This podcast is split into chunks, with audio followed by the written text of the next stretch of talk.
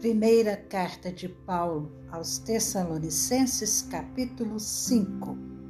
Irmãos, no que se refere aos tempos e às épocas, não há necessidade de que eu lhes escreva, porque vocês sabem perfeitamente que o dia do Senhor vem como ladrão à noite.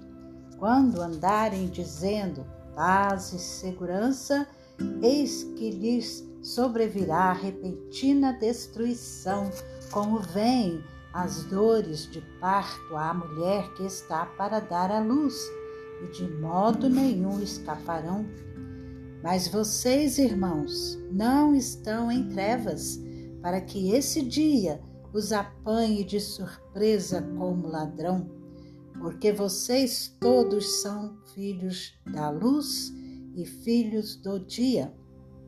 Nós não somos da noite nem das trevas. Assim, pois, não durmamos como os demais, pelo contrário, vigiemos e sejamos sóbrios. Ora, os que dormem é de noite que dormem, e os que se embriagam é de noite que se embriagam. Nós, porém, somos do dia.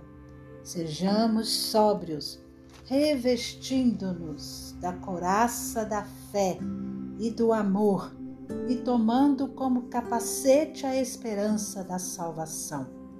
Porque Deus não nos destinou para a ira, mas para alcançar a salvação mediante nosso Senhor Jesus Cristo, que morreu por nós para que quer vigiemos, quer durmamos, vivamos em união com Ele.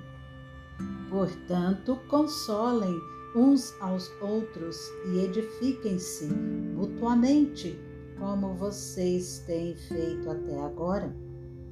Irmãos, pedimos que vocês tenham em grande apreço os que trabalham entre vocês, que os presidem no Senhor e os admoestam. Tenham essas pessoas em máxima consideração com amor por causa do trabalho que realizam. Vivam em paz uns com os outros. Também exortamos vocês, irmãos, a que admoestem os que vivem de forma desordenada, consolem os desanimados, amparem os fracos e sejam pacientes com todos. Tenham cuidado para que ninguém retribua aos outros mal por mal, pelo contrário, procurem sempre o bem uns dos outros e o bem de todos. Estejam sempre alegres, orem sem cessar em tudo deem graças, porque esta é a vontade de Deus para vocês em Cristo Jesus. Não apaguem o espírito, não desprezem as profecias.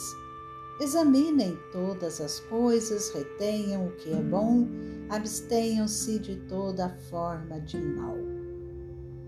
O mesmo Deus da paz os santifique em tudo e que o espírito, a alma e o corpo de vocês sejam conservados íntegros e irrepreensíveis na vinda de nosso Senhor Jesus Cristo. Fiel é aquele que os chama, o qual também o fará. Irmãos, orem também por nós. Saúdem todos os irmãos com um beijo santo. Peço com insistência em nome do Senhor que esta carta seja lida para todos os irmãos. A graça de nosso Senhor Jesus Cristo esteja com vocês.